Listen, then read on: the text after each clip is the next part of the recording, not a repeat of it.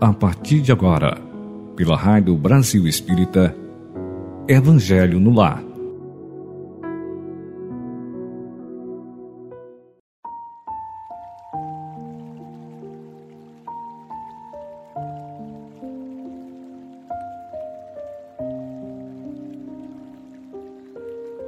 Bom dia! Nossa sexta-feira chegou!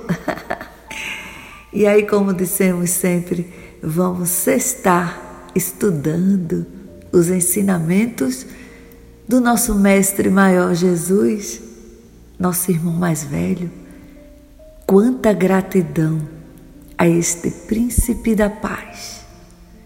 Gratidão ao nosso Pai Maior, nosso Deus, que nos concede estarmos trabalhando juntos, estudando, analisando, aprimorando nossos caminhos evolutivos.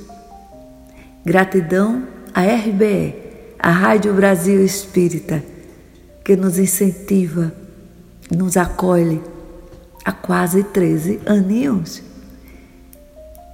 Gratidão aos ouvintes, os assíduos, aqueles que pela primeira vez estão sintonizados conosco.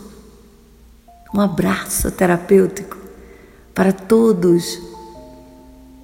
E gratidão à nossa Mãe Maria de Nazaré, tão intercessora, tão bondosa para seus filhos, apelando sempre para o alto divino, por todos nós. Então, o nosso programa hoje, Evangelho no Lar, nós trouxemos uma mensagem linda que fala nas nossas mãos. Então vamos lê-la para reflexão. É uma mensagem extraída é, do livro Mãos Marcadas e pelo Espírito Emmanuel e o médium Chico Xavier este texto lindo e gratidão a eles. Nossas mãos. Há milhares de mãos maravilhosamente limpas no jogo das aparências. Mãos cobertas de joias valiosas, mas que não se dispõem a partir um pão com o faminto. Mãos que se agitam vivazes na mímica dos discursos comoventes, mas não ministram uma gota de remédio ao enfermo. Mãos que assinam decretos e portarias importantes, recomendando ordem e virtude, mas que não hesitam em desmantelar os bens públicos. Mãos que escrevem páginas admiráveis e que jamais praticam o seu verbalismo brilhante. Mãos que indicam o roteiro da salvação, mas escolhe a senda escura da maldição para si. Não te esqueças da higiene de tuas mãos, porém guarda vigilância sobre aquilo que fazes. Nossas mãos são antenas de amor que, orientadas pelo Evangelho, podem converter a terra em domínio da luz. Deixa que teus braços se integrem no trabalho da fraternidade e serás, desse modo, um instrumento vivo da vontade divina em fazer favor do reino da paz e da alegria para engrandecer o mundo. Eita, grande Emmanuel que puxa nossas orelhas carinhosamente. Muito bom.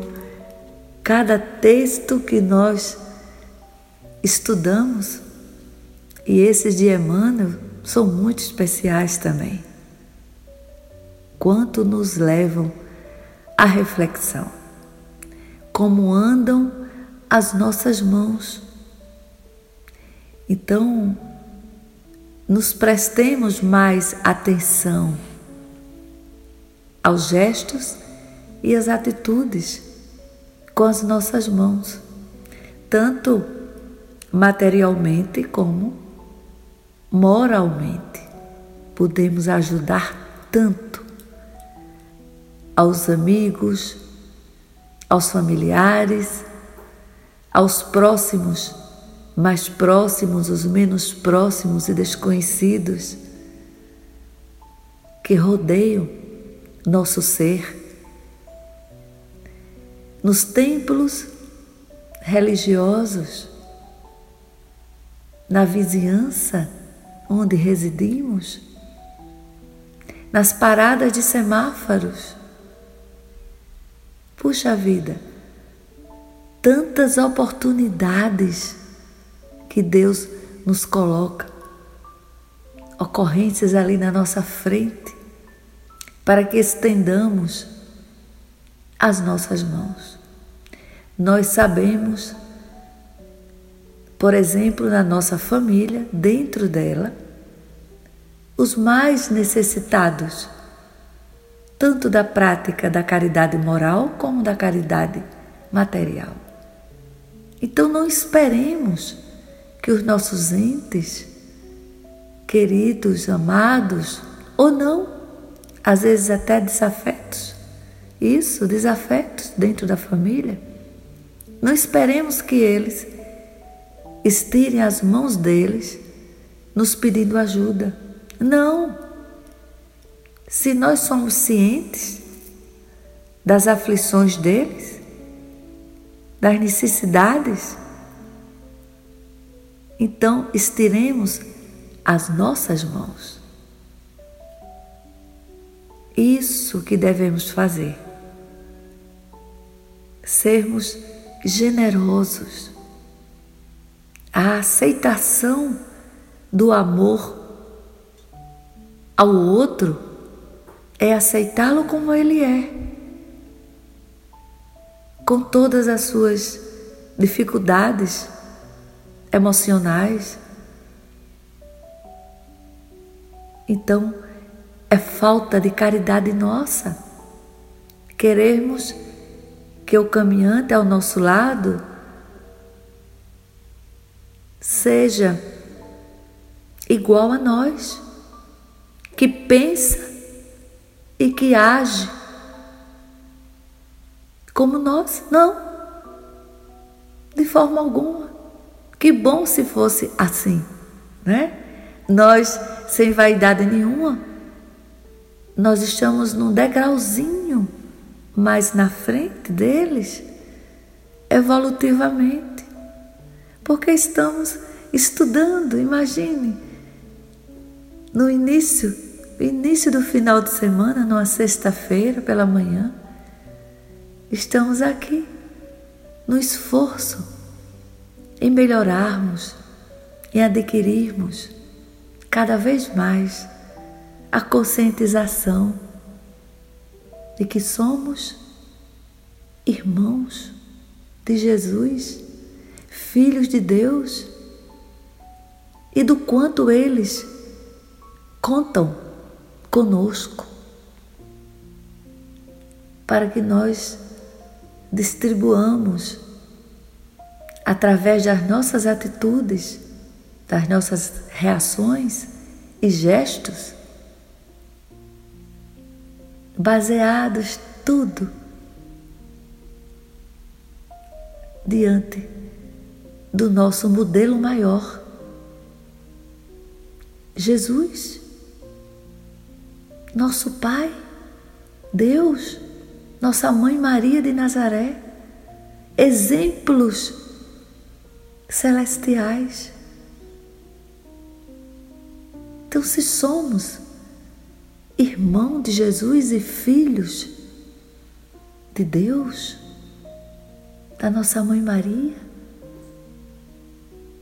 vamos trabalhar, vamos arregaçar as mangas da caridade, da generosidade diante dessa lavoura imensa chamada o próximo.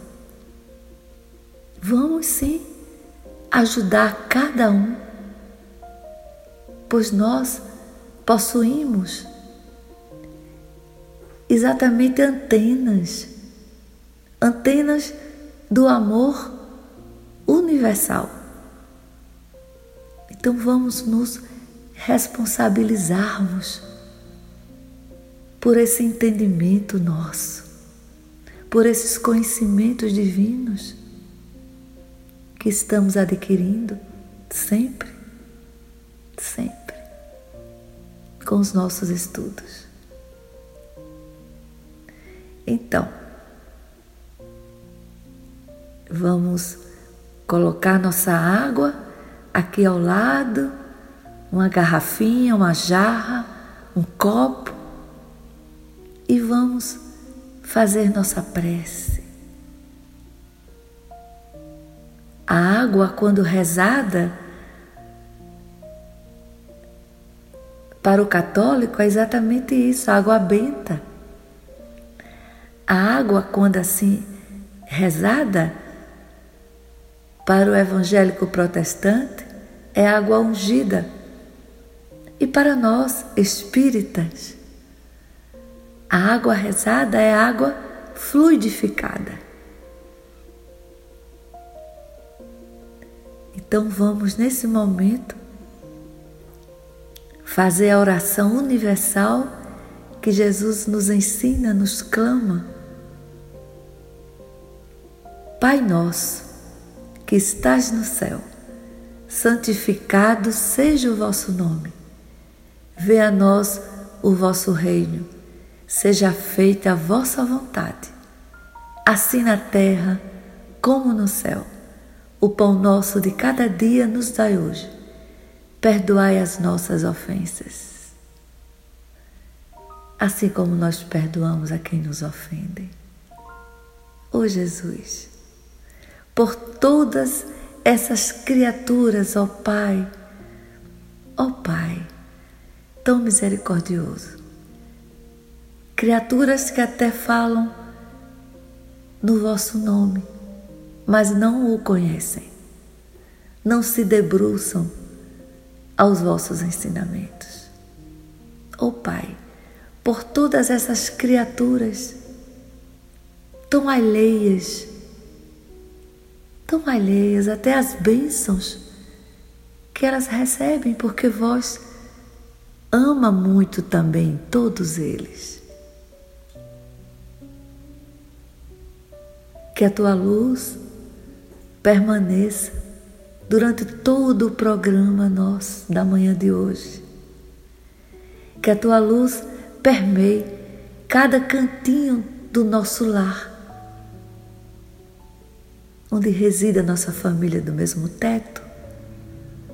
Abençoai todas as famílias, todos os núcleos familiares que formamos como as universidades, os templos religiosos, os trabalhos da nossa sobrevivência, na academia, no Pilates, todos esses núcleos de irmãos que nós consideramos família.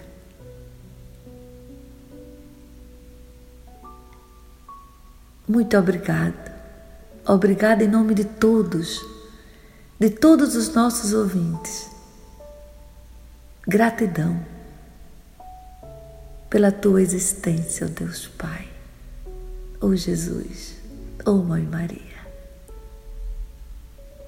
E assim, nós vamos abrir o nosso Evangelho aqui a esmo, significa sem ser aberto cada página de carreirinha, como os nossos avós nos diziam, né?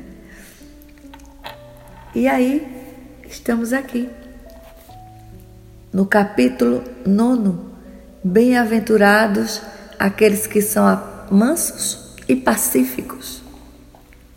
E o item é o nove, intitulado A Cólera um espírito protetor bordeou em 1800 e 63. E ele nos diz: Levados pelo orgulho, vos julgais mais do que sois, a ponto de não suportardes uma comparação que possa vos rebaixar, e vos considerais tão acima de vossos irmãos, seja como espírito, seja em posição social ou em superioridade pessoal, que o menor paralelo vos irrita e vos fere. E o que acontece então? Ficais encolerizados. Procurai a origem desses acessos de demência passageira que vos iguala aos brutos e vos fazem perder a razão e o sangue frio. Procurai o porquê disso e encontrareis quase sempre por base o orgulho ferido. Não é o orgulho ferido por uma opinião contrária que vos faz rejeitar as observações justas, que vos faz repelir com cólera os mais sábios conselhos? A própria impaciência decorrente das contrariedades frequentes, fúteis, prende-se à importância que cada um atribui à sua própria personalidade, diante da qual acreditais que tudo, tudo deve se curvar. Na sua impaciência, o homem colérico se volta contra tudo, desde a natureza bruta até os objetos que acaba por destruir por não lhe obedecerem. Se nesse momento ele pudesse ver-se a sangue frio, teria medo de si próprio ou se acharia ridículo. Que julgue por aí a impressão que deve causar aos outros, assim que seja por despeito a si mesmo, cumpre-lhe esforçar-se para vencer uma tendência que faz dele objeto de piedade. Se soubesse que a impaciência e a exaltação não resolvem nada, que alteram sua saúde e até mesmo comprometem sua vida, veria que ele próprio é sua primeira vítima. Além disso, uma outra consideração deveria detê-lo: o pensamento de que o torna infelizes todos aqueles que o rodeiam. Se tem coração, não sentirá remorso em fazer sofrer os seres que mais ama? E que desgosto mortal, se no acesso de raiva cometeu um ato do qual tiver de se arrepender por toda a sua vida.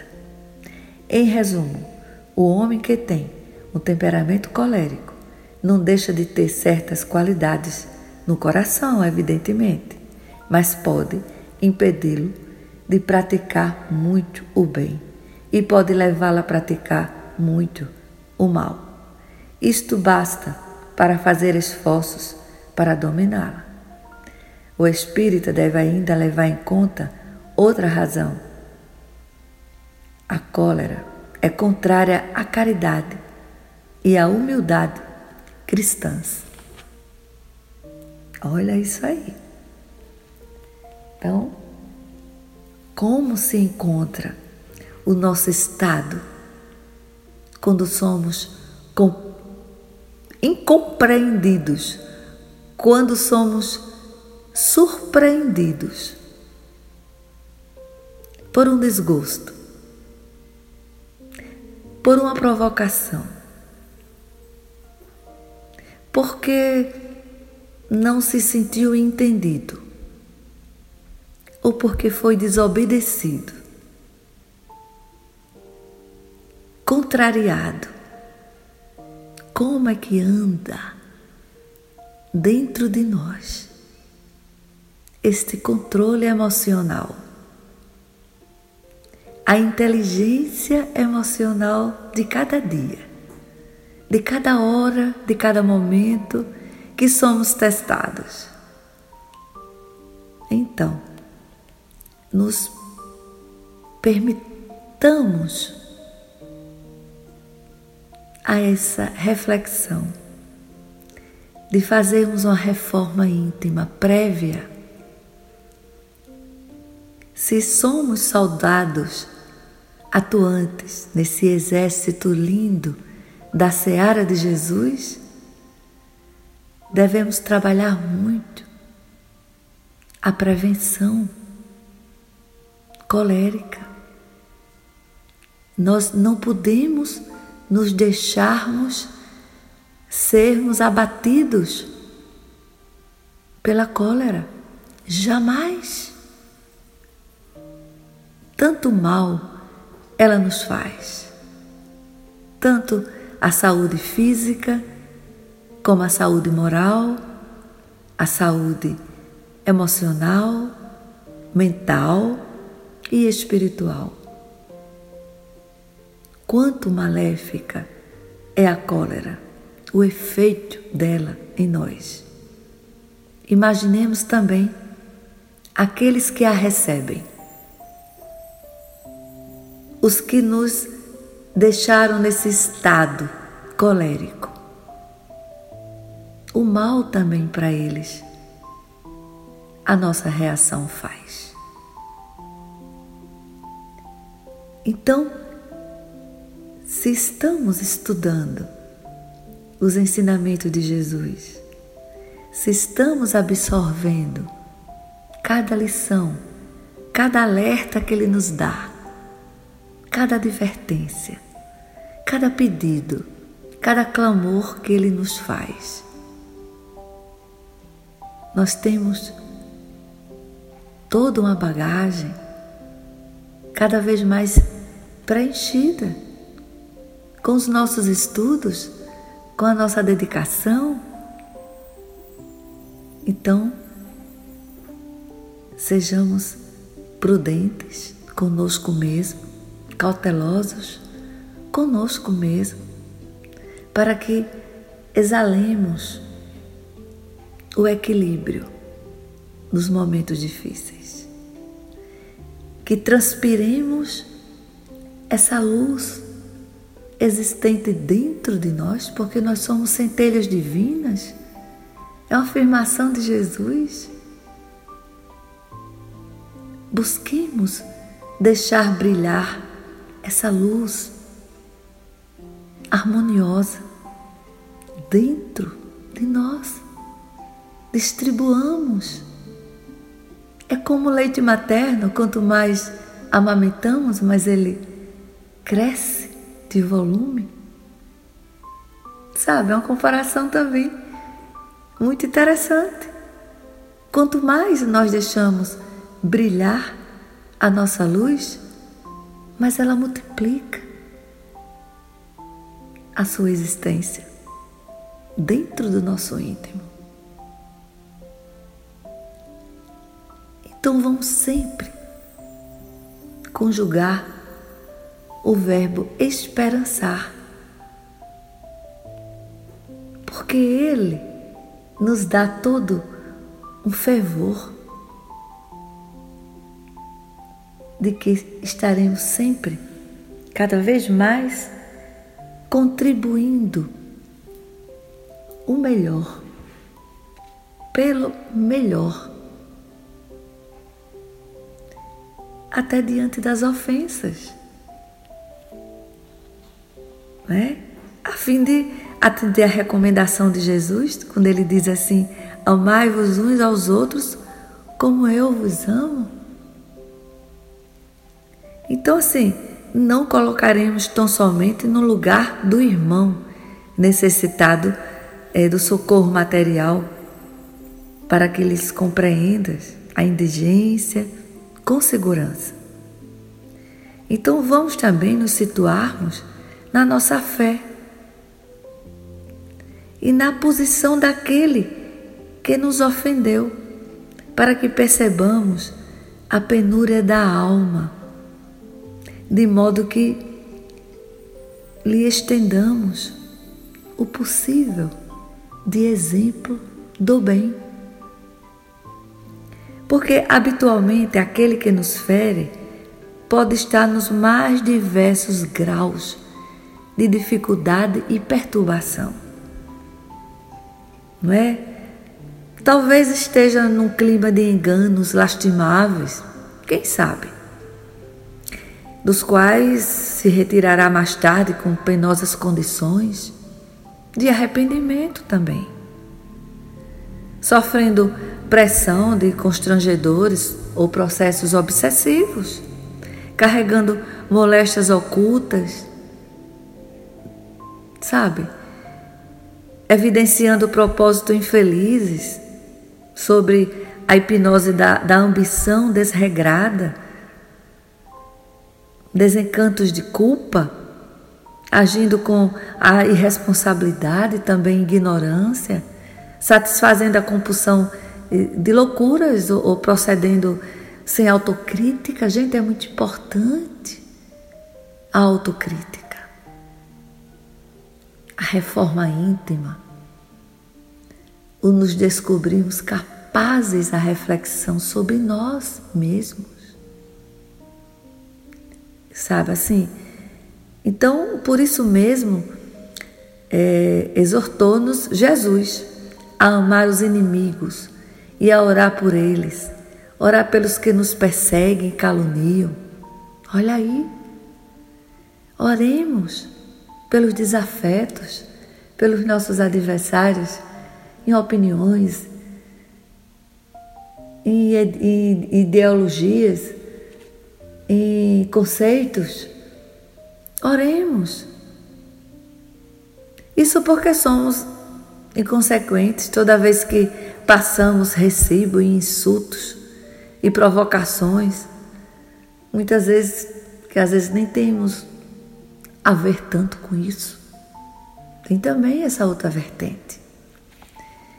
Então, se temos o espírito pacificado no dever cumprido, nos nossos estudos semanalmente, nos nossos evangelhos que nós realizamos no nosso lar com a nossa família. Né? Então, se temos esse espírito trabalhado, querendo cada vez mais nos aperfeiçoarmos, a título de deixar a estrada real do bem, então por que ouvir sugestões das trevas, do mal? quando nós estamos no ímpeto impensado, colérico. Não é isso? Então, se estamos em paz, à frente de nossos irmãos, envolvidos em sombra ou desespero, não seria justo nem humano agravar-lhes o desequilíbrio, sabe, com, com reações impensadas. Quando os sãos perante Jesus são chamados a socorrer esses doentes.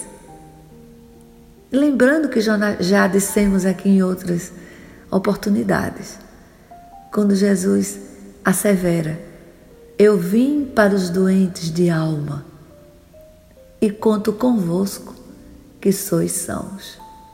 Olha aí. Então, perante Jesus, esses irmãos são chamados sabe? São doentes. E temos assim a sincera disposição de compreender, servir, aliviar e auxiliá-los. Sim. O alto divino conta conosco. Então, vamos fazer nossa oração encerrando o nosso Evangelho da manhã de hoje. Vamos fechar os nossos olhos, buscar nossa respiração suavemente,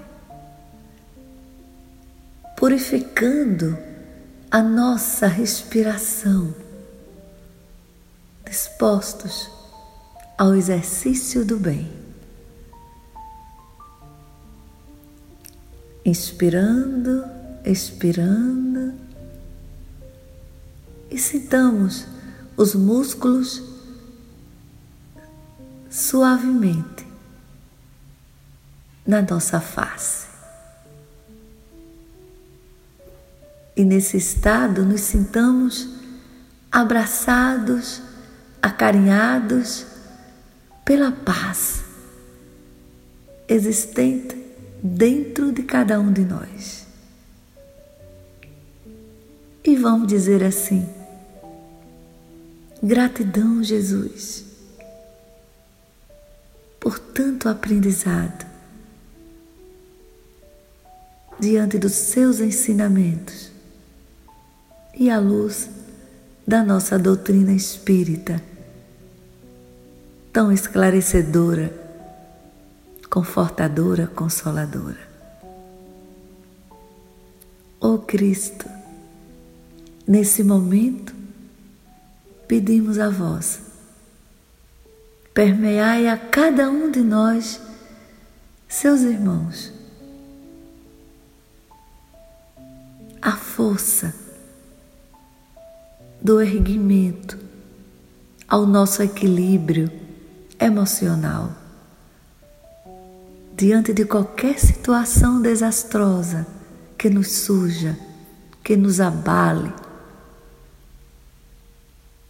que jamais ela nos tire o respeito ao agressor, que ela jamais nos poupe do entendimento de que aquela agressão, de que aquele desgosto, nós saberemos administrar, perdoando, permitindo com o perdão o desabrochar divino dentro de nós. Quanto somos gratos à coragem de hospedar o reino de Deus em nós. Daí, com esta coragem, prometemos a vós exalarmos a nossa paz, a nossa serenidade, a nossa inteligência emocional, a humildade, a simplicidade, a benevolência, a indulgência, todas essas ferramentas e outras mais que vós nos presenteia tão localizadas no nosso íntimo, na prateleira espiritual. Ajuda-nos, Senhor, a manuseá-las sempre. Gratidão. E nesse momento, em pensamento único, pedimos por todos aqueles que estão convalescentes nos hospitais, por todos que estão saindo dos hospitais, voltando aos seus lares, por todos que entraram em óbitos, tenham a sua recepção com os familiares e amigos que o aguardavam que os antecederam, todos que antecederam, estão ali aguardando sua chegada. Também pedimos, nesse momento, por todos os moradores de ruas que estão enfrentando este inverno e que a tua luz da resignação permeie cada um deles. Que assim seja, Jesus. Amém.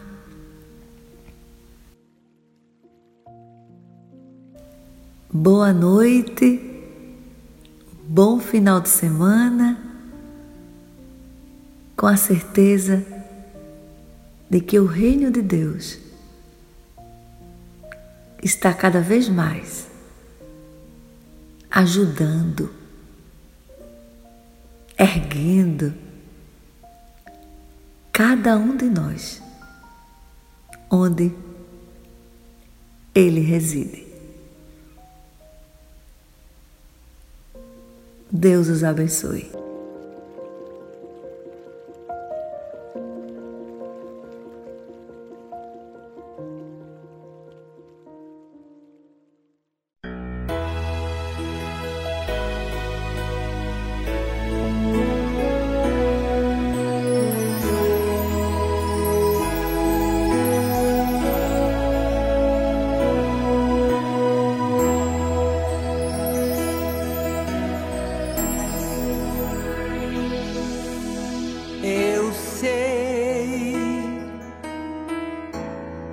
Que um tempo novo vai surgir.